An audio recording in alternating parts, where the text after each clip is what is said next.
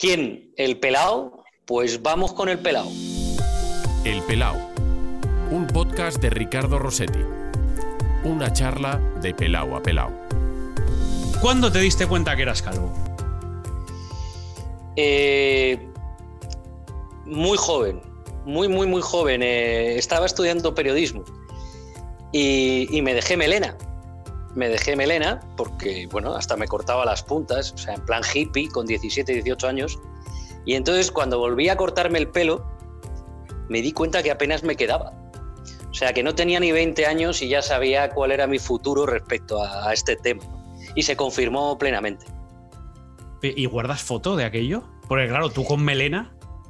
Sí, hay fotos, ¿sabes qué pasa? Que están en, en los típicos álbumes de fotos, esos que no sabes dónde están, en algún armario que, de tu, que tiene tu madre, en, al- en algún sitio, pero sí las hay, las hay. Pero seamos claros, o sea, las hay y no las quieres enseñar, no las quieres ni ver eh, y y están allí para que pa- pa- para, más adelante. No, no, si las quiero ver, me encantaría. De hecho, eh, cuando termine este confinamiento y vea a mi madre, le voy a decir, oye, vamos a buscar esos álbumes de fotos, porque yo he tenido pelo y mucho, pero mucho. Eh, de, esas fotos te reconoces? ¿Te reconocen quien te haya visto, bueno, quien te conozca de ahora? O sea, yo, yo te reconocería. Eh, sí, sí, pero la gente pega un respingo cuando lo ve.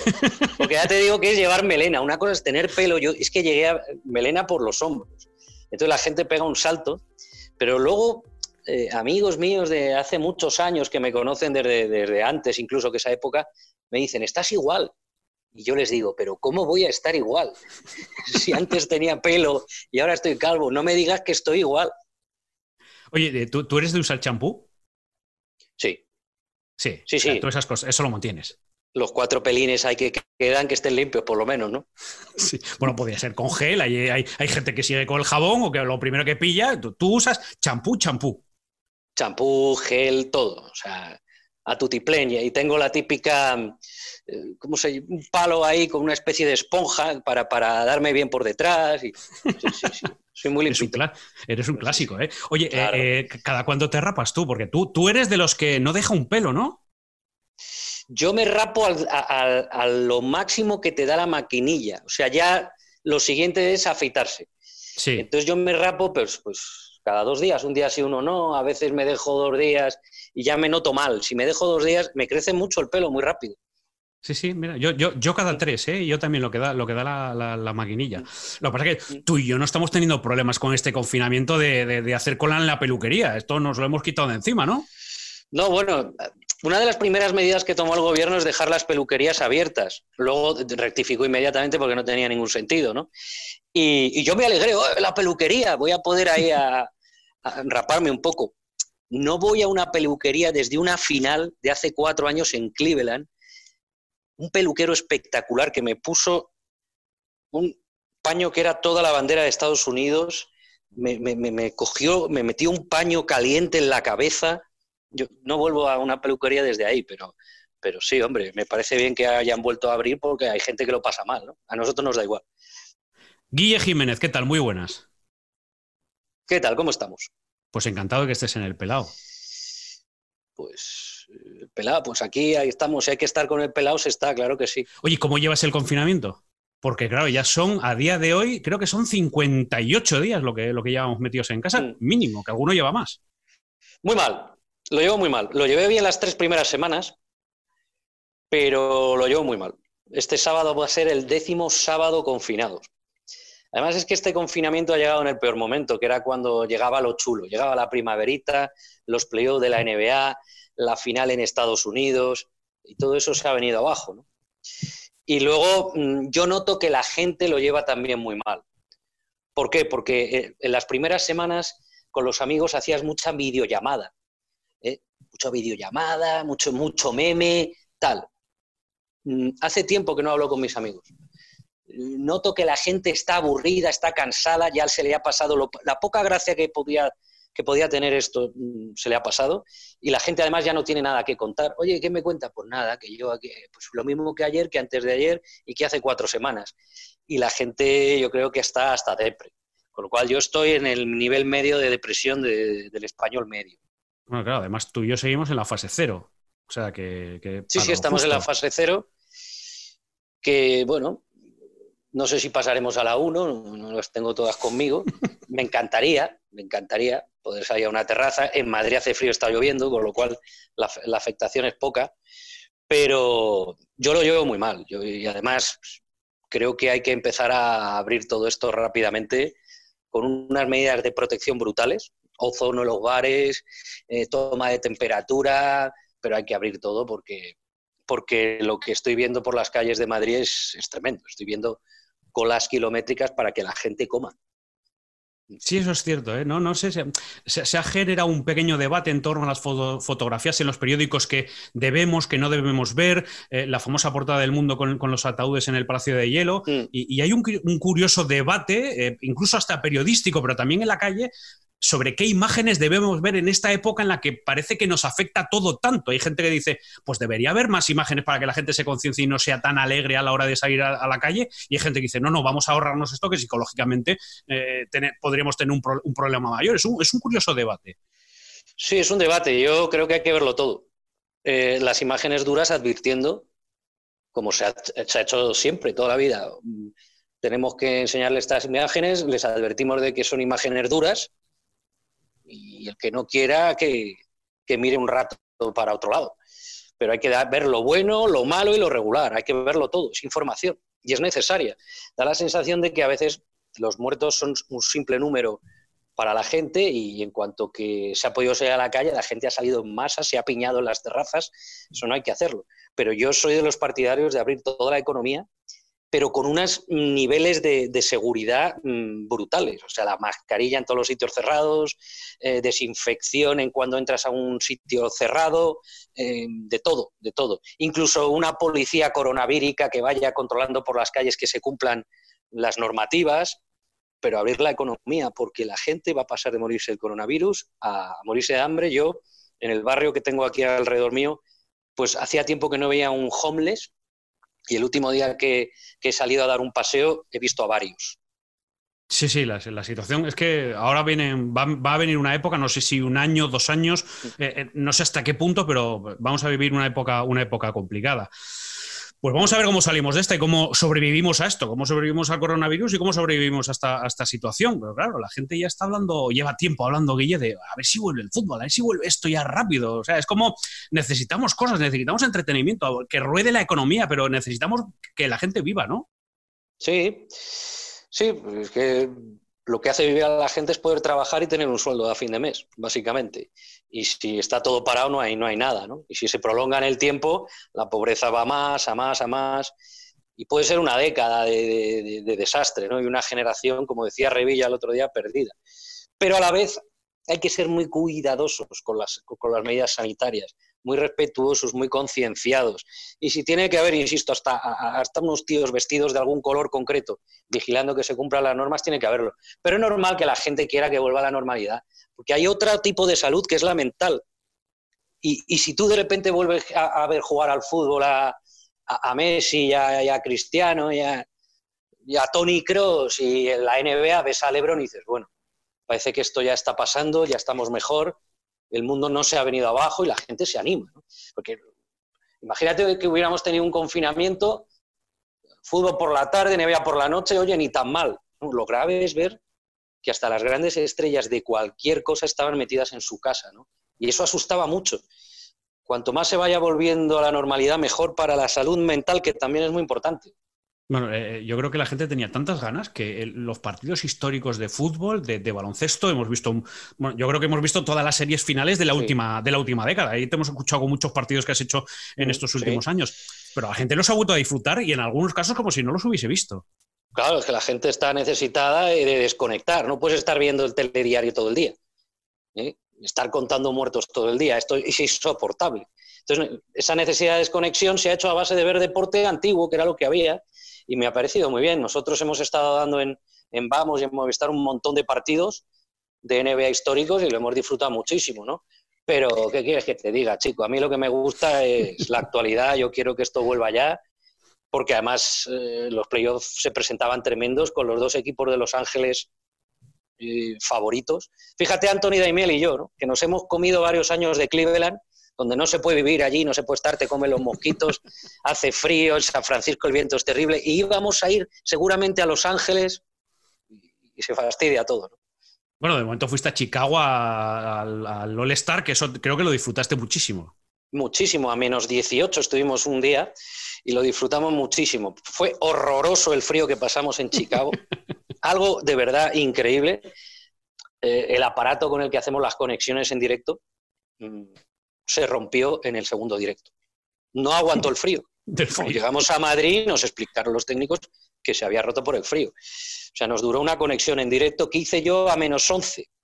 A menos 11. Bueno. Mm. Es que hay condiciones extremas. Oye, ¿y tú, ¿y tú para la cabeza que te ponías? Porque a menos 11 tiene que hacer un frío. Es que la gente no lo sabe. La gente que tiene pelo no sabe el frío que se pasa eh, a menos 11 por, la cabeza. Sí, pues te lo cuento. Yo llevaba mi braga hasta aquí, luego llevaba gorro y encima la capucha del abrigo. Un abrigo especial que nos había comprado Estilismo, que es espectacular. ¿Qué pasa? Que a mí salir así, que no se me viera tal, pues no me apetecía. Entonces, ese rato en el que estás esperando a que te den paso, yo estaba puesto con todo, hasta arriba, o sea, hasta arriba. Pero cuando te decían un minuto para entrar, me quitaba la capucha, me quitaba el gorro, lo guardaba en el, en el bolsillo y solo lo hacía con la braga por aquí, la conexión. La braga era innegociable. O sea, mi cuello, la garganta es fundamental y, lo pasamos realmente mal con el frío, pero fue una experiencia brutal porque el All-Star estuvo bien y Chicago es una ciudad maravillosa. Yo, ahí me pasa lo contrario. Yo he tenido, de, bueno, de extremo calor. Yo creo que había por lo menos 45 grados en Krasnodar a las 4 de la tarde haciendo directos ahí donde estaba la, la, concentración de la selección española y no sabía dónde meterme porque no había sombra, macho. En un parque ahí abierto, bueno, tremendo. O sea, a mí me pasó lo, contrario que, a ti. Eh, oye, ¿y ahora duermes? ¿Tienes horarios normales? Porque ahora no, ahora no hay NBA. Mm, estoy durmiendo muy bien. Eh, eso es la única parte positiva de todo el confinamiento, que estoy durmiendo. Y duermo a horas normales, no como las personas normales. O sea, el sueño me viene a las 4 de la madrugada. Pero está muy bien. Está muy bien porque yo, mm, antes del confinamiento, cuando todavía estábamos en mitad de la temporada, no era capaz de dormirme antes de las 6, 7 de la mañana. Con lo cual, bajar a las 4 está muy bien. El último partido que hago entre semana es un Doncic contra Sion Williamson y ese partido empezó a las 4 menos cuarto de la mañana y hubo prórroga. Con lo cual yo ese día me acosté a las 7 y media de la mañana. Con lo cual, acostarte a las 4 y dormirte es una gozada.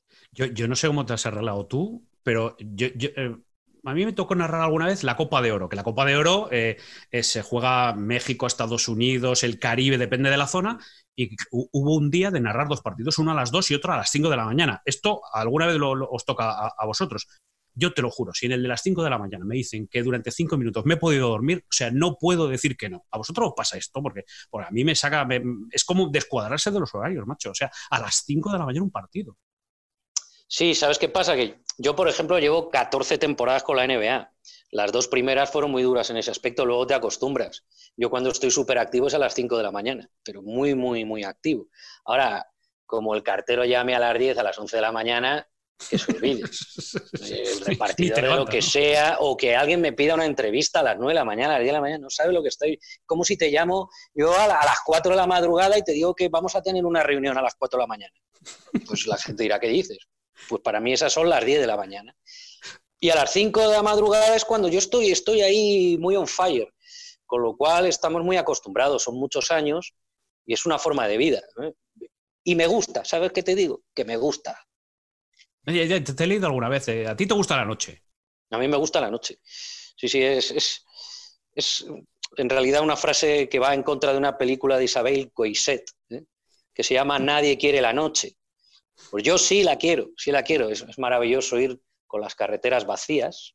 No sabes los atascos en Madrid para ir a Tres Cantos e, el año que llevamos, porque hay una obra en un puente de la M40 y llevamos un año que de esto se ha hablado poquísimo, con unos atascos mm, históricos, si ya son habituales en Madrid, estos son históricos y son cualquier día, cualquier hora. Pues tú sabes lo bonito que es ir a las dos de la madrugada y que no haya ni perri. Solo por eso ya merece la pena.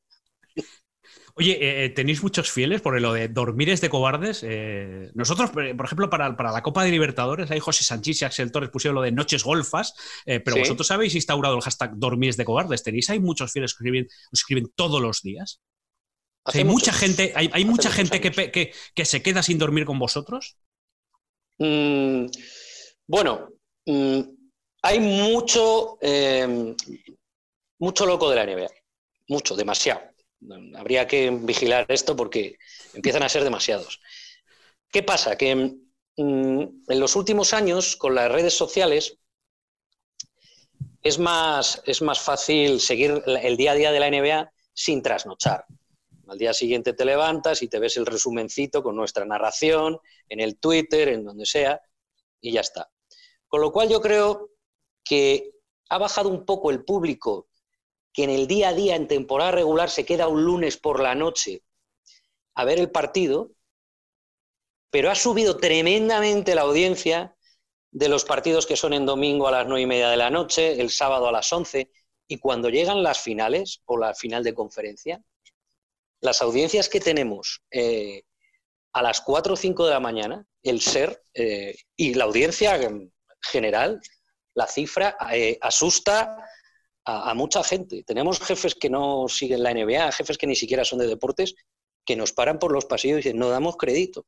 Es que no damos crédito la cifra de audiencia que habéis dado eh, en este último el Star de Chicago. O sea, una de las cosas más vistas mm, en toda la televisión en Movistar ha sido el día de concursos de mates y triples eh, y, eso empezó a las 3 de la mañana en España. 3 de la mañana. ¿Y, qué partido es el que más eh, cuota de pantalla ha tenido? Bueno, yo recuerdo, bueno, yo recuerdo los días de Navidad, los partidos del día de Navidad.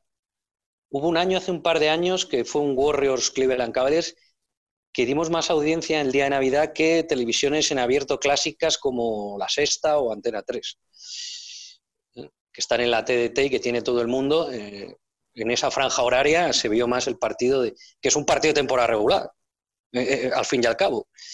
O sea que ha crecido mucho el público NBA, no que está en el día a día, sino el que ve los momentos importantes y quizá haya bajado un poquito el público de más friki de, quedarse un lunes por la noche para ver un Minnesota-Denver a las 3 de la mañana, pues ese haya podido bajar porque se lo ve al día siguiente en el Twitter con la facilidad que hay ahora con las redes sociales lo que pasa es que eh, ha pegado un boom la NBA, ¿no? Igual que, no sé, en la Premier, en su momento en la Liga Española con los derechos, este año entre eh, Doncic, eh, los fichajes de los Lakers, los fichajes de los Clippers, ha habido un bombazo ahí en, de la NBA que, ha repartido a muchos jugadores en muchos equipos para dar muy buenos partidos y una competitividad espectacular, ¿no? Ahí están los Celtics, ahí está Milwaukee, no sé, hay, una serie de, de equipazos, ¿no?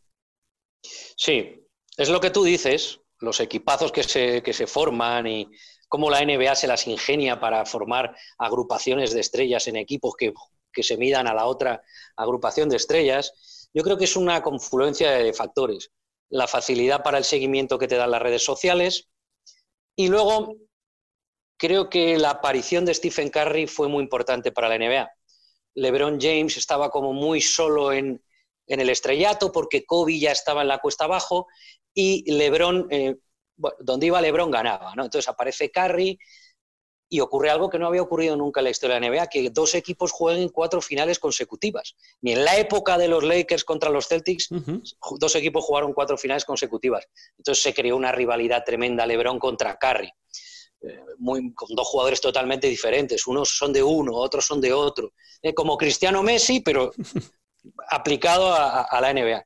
Si a eso le añade la llegada de muchos jugadores españoles para hacerlo bien, no para ser segundones. Margasol ha ganado el último anillo y Vaca. Si a eso le añades la llegada de Doncic, un viejo conocido, que es muy joven, pero del de, baloncesto español, todo lo metes ahí en una coctelera y, y beneficia el seguimiento de la liga. ¿Es el año que mejor te lo estás pasando? Uf, no, Creo que el año que mejor me lo pasé eh, fue el año en que los Warriors batieron el récord de victorias de los Chicago Bulls. Porque claro, ese, ese año tenía algo especial. Cada noche era trascendente. Cada noche había que ver si los Warriors habían vuelto a ganar. Oye, que llevan 20 partidos seguidos, 22, que están en progresión de superar a los Bulls de Jordan. Algo que nadie pensaba que iba a ocurrir jamás. Por ejemplo, te pongo un dato. En los mejores años de Shaquille O'Neal y Kobe Bryant jugando juntos, que ganan tres anillos seguidos, el mejor año hacen 65 victorias. Superar las 72 de aquellos Bulls parecía increíble. Y entonces estabas todas las noches pendiente, ¿dónde juegan los Warriors? Están en la prórroga, ostras, cómo vuelvan a ganar. Entonces fue un año muy emocionante desde el primer día, ¿no? No solo concentrado en los playoffs y tal. Al final, encima hubo una final a siete partidos con remontada de los Caps y con un triple final, o sea, fue la temporada de cuento de hadas. Eh, creo que no desvelo nada porque tú te has declarado de los Warriors, pero antes de Stephen Curry, ¿verdad? Sí, bueno, yo me, gustaban ya en los 90 cuando jugaba Chris Mullin y Marchulenis con Don Nelson de entrenador. Pero ya cuando eliminan a Dallas, Dallas había sido el mejor equipo de la temporada regular con Novisky, y estos habían sido octavos, con Bayron Davis, Kelena Zubuike, Andris Biedrins, Stephen Jackson, jugadores buenos, pero de segunda fila, y eliminan a Dallas. Me hice de ese equipo, porque además eliminaron a Dallas a base de jugar al despiporre vivo. O sea, que la tenga, que se la tire, a correr, vamos a destrozarles, a, que corran detrás de nosotros. Y dije, me hago de los Warriors. Y luego encima hago un poco de baloncesto universitario y veo en Davidson una pequeña universidad, un chavalín así, bajito, tal, no sé qué, que se llamaba Stephen Curry y digo, ¿cómo juega este tío? Y encima ese tío va a los Warriors. Yo ya era de los Warriors, pero encima más, ¿no? Si viene a jugar este tío aquí. Y luego ya cinco finales.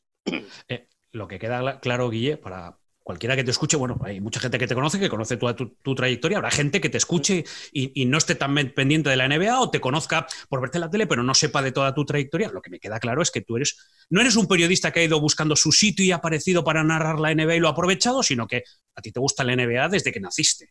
Sí, bueno, el primer día que se echó NBA en, España, cerca de las estrellas, oh, ese, eso Ramón, Ramón Trecet, Esteban Gómez.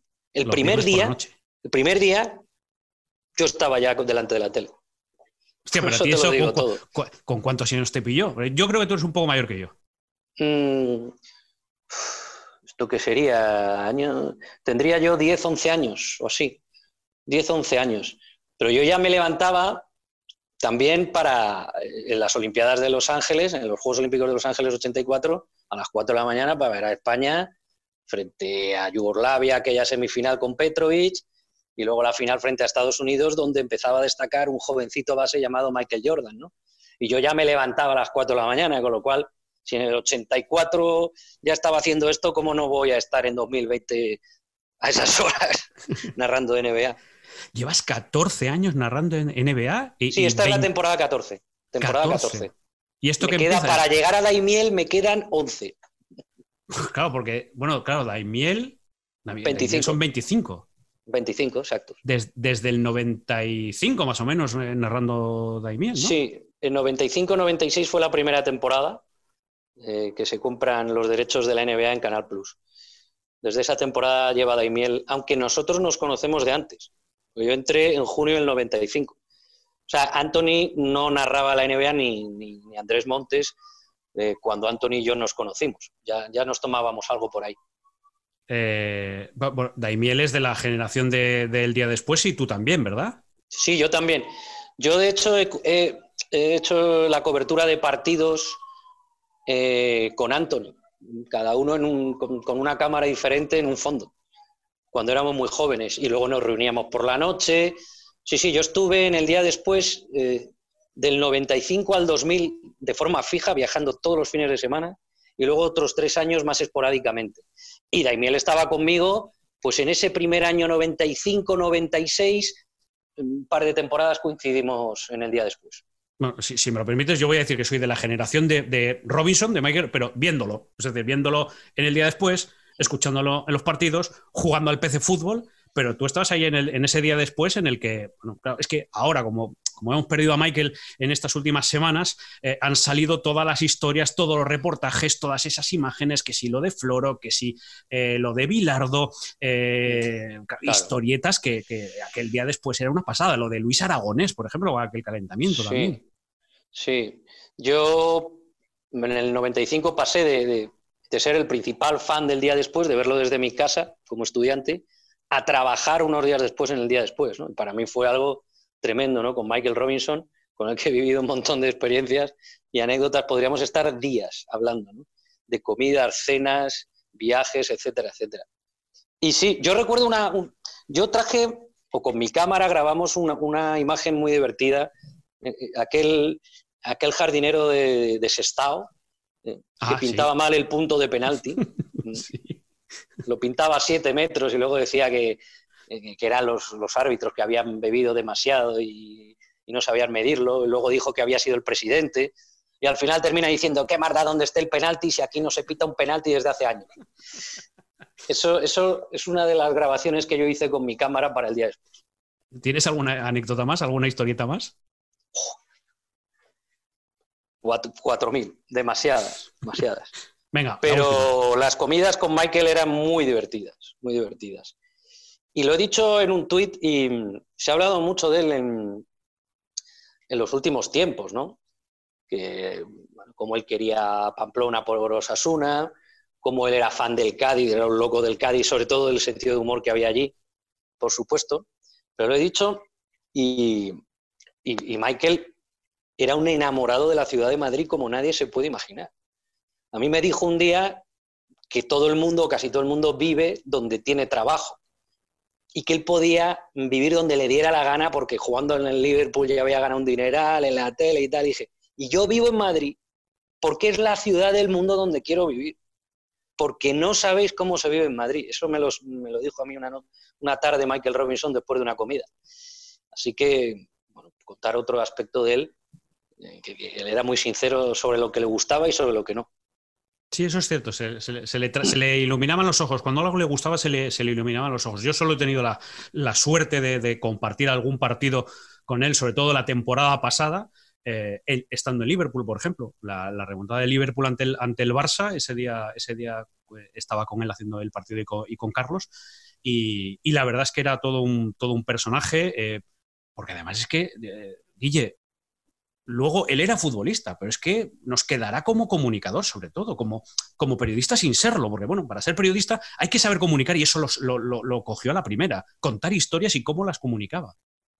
Bueno, es que tenía, primero la cámara le quería, eso es fundamental, ¿no? La sonrisa fácil que tenía pues, era tremenda, pero luego es que era una persona muy, muy inteligente. Es que Michael Robinson no sé si se ha dicho mucho, Michael Robinson era un superdotado mentalmente. Para tener mucho humor hay que ser muy inteligente. Y Michael era extraordinario, extraordinario en ese aspecto. O sea, yo recuerdo haciendo el programa de Eurocopas o, Mundiales en, el Plus, pues yo me reunía en su despacho con él cada mañana, durante 30 mañanas seguidas.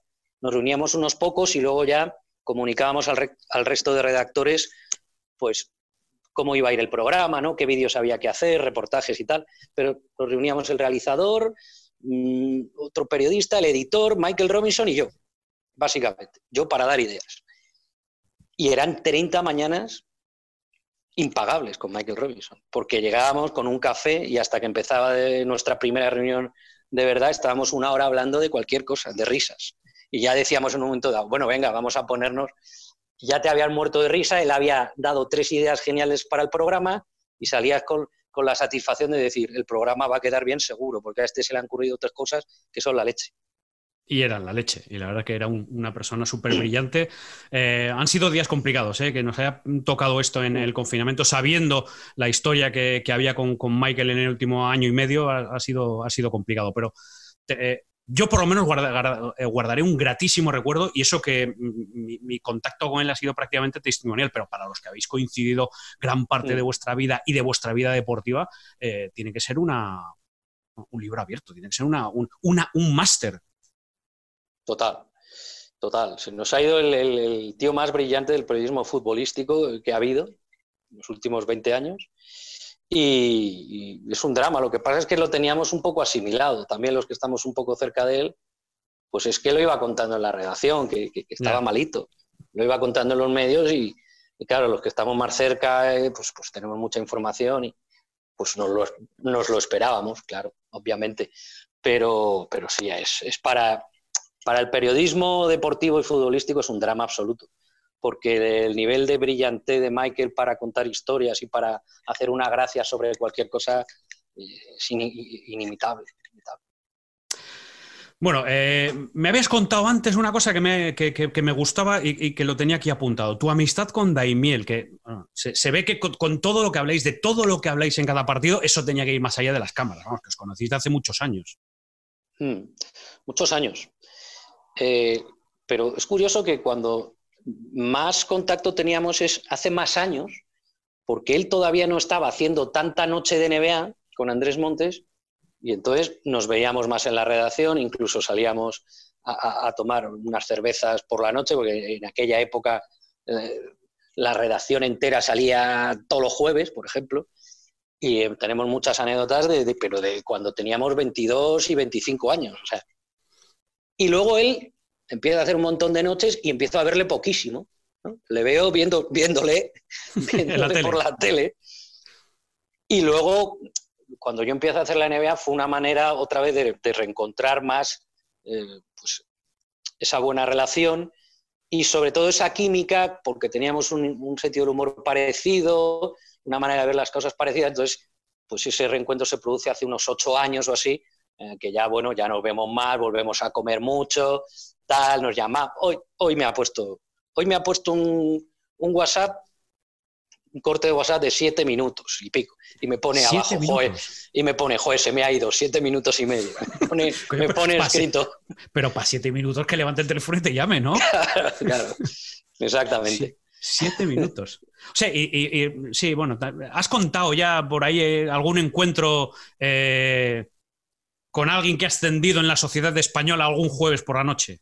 Sí, algunas cañas en, algún local de, la zona de la Castellana, cerca del Bernabéu, pero simplemente es unas cañitas y tal. que éramos todos compañeros de trabajo en aquella época. Y éramos muy pocos. Canal Plus no era lo que luego fue. Éramos cuatro gatos. Teníamos una conversación común en la, en la redacción. Entre producción, realización y tal, éramos 60 personas. Ahora, ahora somos 2.000 en ese edificio, 1.800. Entonces, claro, es que salías con los de informativos, ¿qué tal? Y bueno, y esa persona trabajaba con nosotros. Claro, periodista y asturiana, ¿verdad? Exacto. Vale. Hasta, hasta, aquí vamos a leer, ¿no? Sí, pero ya ni se acordará tampoco. Ya te digo que fue en grupo, una cosa agrupada de eh, unas cervezas. Oye, eh, eh, y, ese buen rollo, claro, se pacta quiero decir que se pacta, oye, esta noche en el partido, mira, hostia, me ha pasado esto, tal, o, es simplemente lo que os salga, porque claro, yo os he escuchado en retransmisiones hacer de todo, hablar de un tío que llega a los 40, del el buffet de los hoteles, el calendario de vuestra vida según la NBA, que hacéis como yo, el calendario con el fútbol de mi vida, pues vosotros con el, con el de la NBA. Y luego, claro, las calvicies de Caruso, que esto también tiene, tiene, un podcast aparte. Es uno de los nuestros, Caruso. Sí, sí, intenta disimularlo Caruso, a ver si lo asume ya. El caso es que mm, esto me lo han preguntado muchas veces. Eh, Antonio y yo, cuando estamos en el rato previo a los partidos, hablamos de todo menos de NBA o de la retransmisión. Rajamos de este, del jefe, de, no sé qué, contamos la anécdota de tal, o sea, somos muy cotillas, eh, muy porteras. Eh, hablamos de todo menos de lo que luego vamos a hablar en la retransmisión solo alguna vez me dice, oye, tengo un dato, no sé qué, una historia de no sé quién, sácamelo y yo apunto. Pero esto pasa una o dos veces por temporada. o sea, vais allí y al final acabáis hablando de un partido y acabáis hablando de la vida. Exactamente, sí, sí. también hay que medir el momento, ¿no? Porque hay partidos que se están cayendo, que están un poco aburridos, lentos, tal, tercer, cuarto, y que luego acaban siendo el partido del año. Acaban igualados tres prórrogas y es el partido del año. Entonces, para intentar retener a la gente que no se vaya, te pones a contar cuatro historietas que, que hayas pensado, se te hayan ocurrido el día antes o incluso media, según narras el partido, te acuerdas de una anécdota, algo que te ha pasado el día antes, y se lo voy a sacar ahora a Anthony, porque el partido está muy aburrido. Eh, tío, un día acabaste con una peluca, ¿eh? Sí, eso fue una apuesta. Eso sí que fue preconcebido, fue una apuesta. Si, si Houston llega a 60 partidos, yo me pongo peluca y Anthony barba. Y, ganaron 65. Entonces hubo que hacerlo. Eh, tienes tu propio vocabulario. O sea, esto, esto lo has conseguido. Sí, pero poco a poco van saliendo de manera espontánea. La, de Chof, te prometo que es que cuando éramos niños decíamos Chof cuando alguien anotaba una canasta limpia. Entonces un día me salió, ha sonado Chof. La gente se volvió loca y es que me salía solo. Y otras tantas me salen totalmente eh, sin, sin, sin, al contrario, sin, sin pensarlo, sin, bueno, no, no voy a ir diciendo a ver qué se me ocurre y tal, porque es que si no se, nota mucho. No, pero, pero ¿se te ocurren durante el partido? ¿Se te ocurre, no sé, en la ducha, leyendo un libro, viendo una película? este es igual que, y luego lo, adaptas al, partido. ¿O es el momento? Se me suele ocurrir en el momento. En el momento. He pensado conversaciones para sacar eh, en bares, en, restaurantes, porque he visto cosas que he dicho, esto lo tengo que hablar con Daimiel en, en directo, cuando en todo el mundo empezó a hablar con la letra I. O sea, de repente me vi e, en un bar de un amigo y empezó todo el mundo, Oli, ¿qué tal, amigui? y llegó alguien, nos hacemos unas fotis y todo el mundo, todo con la I. Y yo, ¿pero qué es esto? No Entonces, pues esto voy a sacárselo a Anthony en, en, plató. Pero así la mayoría según salen según va ocurriendo el partido, va viniendo a la cabeza, no, no lo pienso mucho. ¿Y esto de la Guillepedia? Ah, sí, me he enterado. Espera, espera, espera, espera, Hay Guillepedia. Sí, sí, Se pasan, Hay, expresiones que no son mías, ¿eh? Algunas de Piti Hurtado y algunas de Anthony. Pero sí, la verdad es que se lo han currado, ¿eh? Porque, porque cada cosa que digo así un poco tal ya está ahí reflejada al instante, ¿no? Está aquí, ¿no? ahí está, ahí la veo. Fíjate. a Capón, sí. A propósito de Smith y Ari Smith, ¿eh? que se quedó sobao en lugar de tirar a canasta en esas finales. Calviguapo. Bueno, lo digo para quien lo esté escuchando, porque como esto se, escucha sobre todo en, podcast, esto, este trocito lo subiremos a YouTube para que se vea. Pero lo que estamos haciendo es ir a una página que se llama guillepedia.com y que aquí te han reunido todos los motes que tú utilizas y luego encima les han puesto sonido, macho. O sea, está el archivo sonoro. Sí, sí, es un trabajo brutal. Brutal. El elegido, Lebron, James. O sea, ¿eres de Lebron o eres de, Curry porque es de, los Warriors? No, soy de Curry porque me gusta cómo juega desde que estaba en la universidad. Don Stephen, eh, luego que, tuviera una nave nodriza, se me ocurrió mientras metía triples o lo del picorcito, porque es que empezaba a tirar que parecía que tenía algún problema en la muñeca, ¿no? Eh, se me van ocurriendo. Lo de calviguapo es porque hubo una época en la que todo el mundo empezó a mezclar palabras. Gordibuena, recuerdo, fofisano, entonces ya dije calviguapo. Van surgiendo, van surgiendo. Pero sí, la verdad es que se lo, han, se lo han currado bastante. Sí, sí, sí. ¿Los conoces a estos tíos? ¿Tienes referencia? ¿Tienes contacto no, o no? No, no los conozco personalmente, pero me escriben, me siguen, yo les, les pongo me gustas y les retuiteo alguna cosa. Pues nada, ahí, ahí están, ahí eh, la, la, Guille. No todo el mundo puede decir lo mismo sobre esto, Guille. No todo el mundo tiene tanta legión de fans y de seguidores, que esto también lo notas. Ya, bueno, no sé. Hombre, o sea, que tienen más, ¿no? Pero, pero sí, la verdad es que yo fui un fui una vez a, pues un campus de baloncesto de chavales y, me quedé alucinado. Porque eh, los adolescentes sí te dicen por la calle de todo, todas tus frases. Pero vi niños de seis años, de seis años diciéndome, pero Pachulia, o, la ha metido a capón, niños de seis años. Y entonces dije, ostras, pero, pero la que estamos liando, ¿no? vuestros padres que os ponen en la tele, en vez de poner los dibujos, la, Sí, exactamente, deberíais estar, no sé, viendo, viendo dibujos. Sí, sí, sí. Em, claro, eh, no sé si alguien te lo habrá dicho, pero eh, ¿esto es algo que heredas de, Andrés Montes o esto es algo que te sale a ti porque siempre te ha gustado estas historias? Andrés Montes Siempre me ha así, gustado. Yo, yo recuerdo, yo recuerdo de Andrés Montes, y además esto yo creo que lo sacasteis en el día después, cómo llamaban a Pantich. Buenas noches, me llamo Milinko Pantich. Mm. Sí, Andrés Montes llevó esto a esta manera de, de retransmitir, lo llevó a la excelencia, ¿vale? Pero no empezó con él, no se lo ha inventado él. O sea, Ramón Trecet ya tenía a principios de los años 80 un montón de, de expresiones. Cuando una canasta entraba por los pelos decía aceitosa, o yo recuerdo un montón de... Héctor del Mar, Sí, Héctor del Mar tenía un montón. Jaime Ugarte, cuando alguien ganaba por acá por la vía del cloroformo. O sea, esto ha sido algo que me ha gustado siempre en el periodismo, porque me divierte, me hace reír. Y entonces lo he intentado trasladar. Y claro, Andrés Montes en esto fue un genio absoluto. No fue el, digamos, el principal precursor, no, so- no fue el primero, pero sí que el que lo llevó, yo creo, a- a la- al extremo de brillantez. Y sí que he intentado yo seguirlo. con mis cosas, con, mis, con las cosas que se me pasan a mí por la cabeza. Hay que tener gracia. Yo, mira, yo de estas me acuerdo de mi tío Gaspar en eso, narrando lo- los partidos, Mm. que él había estado con Héctor del Mar, de Héctor del Mar. eh, hasta el rabo todo es toro. Esa es una de las frases que me, Mm. que me quedó grabada de él, macho, de, de minuto 43, minuto 44, el partido de tal, tal, hasta el rabo todo es toro. Y había veces Sí. donde, sí, sí, hasta el rabo todo es toro, que venía el empate o venía algo de la victoria en el último minuto. Mm. Lo, lo- lo que, lo, lo que se nos queda de, de esa forma de, de narrar, que, que- que yo creo que además, Guille, esto es lo que nos contagia, ¿no? O sea, eso es, eso es al final la- lo, lo que, lo que favorece la conexión con el tío que te está viendo, que te está escuchando y que se queda ahí. Claro, sí, sí. Lo que pasa es que hay que intentar que no sea fingida esa emoción. Que no sea, que no sea Eh, excesiva, además, ¿no? que no sea excesiva. porque ¿Ves, no? Alguien cantando mucho un gol que es el 6-0 en un partido.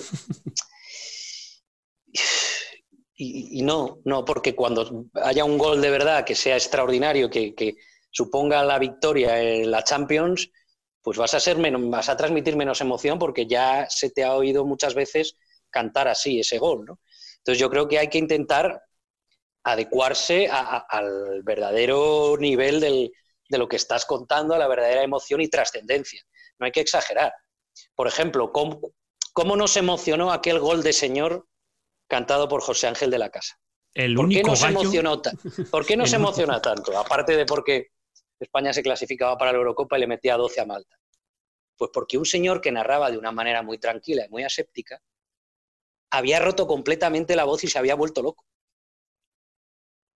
Por eso, porque la emoción era real. Yo creo que mm, hay que intentar no fingir la emoción. El, gran José Ángel de la Casa que se decía mucho, "Ah, es que sí es muy soso, sí", y hay mucha gente que ahora le echa de menos, quizás por, por eso que dices, ¿no? Porque ahí ve a algunos que- que, bueno, pues que el tono, no voy a decir que se extralimita, a lo mejor que nos extralimitamos porque lo vivimos con, con demasiada eh, pasión. Eh, Mm. eres muy futbolero, ¿eh? Ah, yo, Sí, sí, tú eres muy futbolero, ¿eh?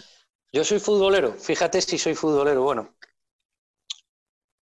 te podría contar una anécdota que puede medir el nivel de, de futbolero que soy. A ver, Te voy a decir cuatro momentos de la historia del fútbol que a ver si te resuenan algo. A ver. Em, gol de Zidane en Glasgow. Sí, la novena. Gol de Zidane en Glasgow. Em, gol de Ronaldo Nazario en Compostela. Sí, con el Barça, temporada 96-97. Penalti fallado por Jukic para perder una liga en este caso. La liga 93-94. Mm. Maradona en, en la línea de gol en el Bernabéu esperando a Juan José que se empotra contra el poste. Eso a mí me pilla muy pequeño. Yo creo que es Copa de la Liga, ¿no? Si no. Copa de la pero- Liga. Esto ya es algo que. Yo, yo- ese yo no, no me acuerdo. Acabó empateados el partido. Maradona haciendo, jugando como padre con los niños de tres años. E- e- Era, era más o menos eso. Esos cuatro momentos. Yo estaba en el campo y en la portería donde se produjeron, ¿Ah, sí? ¿En los cuatro? en los cuatro. Joder, macho, pues sí que, sí que eres futbolero, ¿eh? Pero claro, alguno te pillaría trabajando. Fíjate, estamos hablando de Bernabéu, del estadio del Compostela, de Hampden Park en Glasgow y de Riazor, ¿no? Sí, señor. Pero, y, eh, Pues y, ¿Siempre como aficionado o en alguna trabajando? Solo fue una vez trabajando. Fue el gol de Ronaldo en Compostela. Yo estaba con un cámara grabando en plano corto a Ronaldo. A Ronaldo Nazario. Hicimos un vídeo, imagínate, espectacular. Con, con cómo jugaba aquel Ronaldo Nazario. Pero sí, para que veas, yo he estado. Y además tuve la suerte, pues, claro, de comprar la entrada, te puede tocar en la otra portería. Bueno, es que en las cuatro veces estuve en la portería que se produjeron es- esas jugadas. Bueno, bueno, pues sí, hombre, son momentos históricos. yo estaba allí y eso. Estaba eso- en esa portería, en ese estadio, ese día. Joder. ¿Qué, eh, eh, ¿Te tira más el blanco por lo que veo en, en- en esos partidos? Yo soy muy eh, poco atípico. Yo soy muy del Depor. Del Depor. ¿Y eso? ¿Has visto lo de Riazor en Pelanti de Yuki? Sí, sí, sí. ¿No? Soy muy del Depor. Pero y por- entre por- los grandes no voy a no, Nada. No voy a pronunciarme. ¿Y lo, No del Depor por. ¿Y lo del Depor por qué te viene? O sea, ¿tienes eh, familia gallega Sí, o sí, todo, simpatía? Todo. Toda, toda mi familia vive en La Coruña, mi padre es de La Coruña, sí, sí. Qué gran ciudad. Cele- celebrábamos los ascensos, en fin. Sí, sí, sí. Qué gran ciudad, qué, qué- qué- qué grandes mesones, qué grandes bares, qué, qué- qué Mm. todo, qué, qué ciudad más bonita, eh, con, con Mm. Riazor, María Pita. Yo co- conozco bien, conozco bien Coruña. Eh, antes de preguntarte por más cosas, oye, eh, cuéntame. Yo, mira, fíjate, vas a, vas a. Si yo te preguntase por el documental de Jordan, que todavía es que no he podido verlo. En este confinamiento tendrá mucha, mu- mucha actividad para mucho, podréis ver muchas cosas, pero los que tenemos hijos a veces no tenemos, no, no nos da el tiempo para todo. Y lo tengo ahí aparcado para verlo, pero todavía no me he puesto. Estoy escuchando y leyendo en Twitter maravillas y tú te lo has tenido que comer de arriba abajo, me imagino. Pues mira, no me lo he comido de arriba abajo, me he visto ¿Todavía no? entero el primer me he visto el primer capítulo y me ha gustado. Me ha gustado porque mm, no solo nos cuenta lo que ya sabemos, ver Sí. las imágenes, sino que también mete cizaña en todo el lío que hubo, en cómo se desmoronó el equipo, un equipo que llevaba cinco anillos y estaba buscando el sexto, como todos sabían que ese equipo iba a, iba a romperse, todos iban a salir traspasados y el primero Phil Jackson, que ya le habían dicho a principio de temporada que no iba a continuar. Entonces, eso crea una tensión tremenda y aún así ganan el sexto anillo y meten mucha cizaña en eso, ¿no? Con el general manager, Jerry Krause y tal. Y me gusta porque me gusta que haya chicha, porque ver lo que ya he visto en su momento exactamente tal cual, pues igual me aporta menos, ¿no? Entonces me gusta porque se ve la parte deportiva y no la, eh, y la menos deportiva. Así que sí que me gusta el documental. Pero claro, yo he visto todos esos anillos, ya teníamos una edad, no era cuando éramos muy pequeños, que apenas te acuerdas, ya estamos en los 90, ¿no? Eh, con lo cual, bueno, lo tenía todo muy fresco en la cabeza, pero a la vez me aporta cosas nuevas, así que sí me gusta el documental.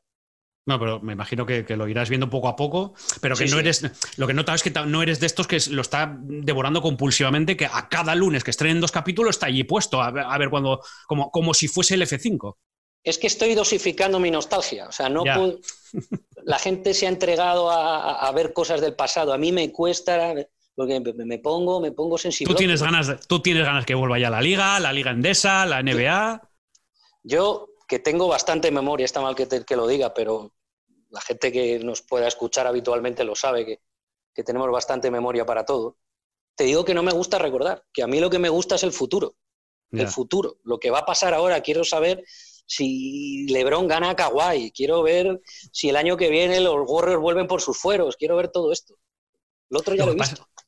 Lo que pasa es que, esto- mira, me llama la atención que lo tenía que apuntado, ¿eh? porque te he visto en fotografías de, de- de camisetas también eres muy vintage, ¿no? O sea, yo te he visto con camisetas de Drasen Petrovic, eh, que claro, o sea, esto no- eh, actuales no son. No, no, me la regaló una tienda de deportes de Galicia, precisamente esa camiseta. Drasen Petrovic es mi ídolo. O sea, yo me gusta el baloncesto es por Petrovic. Ni Jordan, que me encantaba Jordan, ni Magic Johnson, que me parecía maravilloso, incluso Larry Bird. No, no, yo al que me- el que me enganchó a esto fue Drasen Petrovic, cuando jugaba Sí. en la Cibona. Además, cuando jugaba en la Cibona. O sea, yo era de Petrovic, un loco de Petrovic, y todavía no había eh, venido a Madrid a jugar. Y me enganchó a este deporte y yo le, pues le, le rindo homenaje con esa camiseta. Tengo otras, tengo de gasol, tengo muchas gorras de equipos y tal, pero que soy poco del pasado en general, que Nada. me gusta más el futuro. Tú el año de Petrovic en el Madrid lo tuviste que disfrutar, me imagino que estarías ahí también en primera fila, ¿no? Voy, fui a muchos partidos, fui a muchos partidos porque estaba él. O sea, ni era socio del Madrid nada, pero fui a muchos partidos para ver a Petrovic. Yo recuerdo un día, además, que es que no podía jugar, me tenía fiebre. Siempre hemos hablado de aquel día que, Jordan jugó enfermo y tal. Em, día es que no podía jugar, pero estaba vestido de jugador por si la cosa se ponía difícil. Y se puso difícil que a cinco minutos para el final el Madrid en el Palacio de los Deportes iba perdiendo. No sé quién era el rival, pero no era un equipo de los fuertes de, la CB. Y tuvo que salir Petrovic y metió cuatro y se acabó el partido. Es que era una cosa de locos. Mm, te he visto además en esa, con esa camiseta ir a, festivales de música que tú eres un fan. No, a ti te han quitado en la NBA, te han dejado en casa y te han suspendido todos los festivales de este verano. O sea, tienes que tener un humor de perros que no te aguantas. Dilo, Ricardo, me han destrozado la vida. Justo cuando empezaban los playoffs, luego viaje a Estados Unidos para las finales. Y a partir de ahí, seis o siete festivales a los que voy todos los años, todo para abajo. Ahora, los festivales a los que voy no han cancelado. Están esperando a ver qué dice el gobierno. El, gobierno dice que no prohíbe.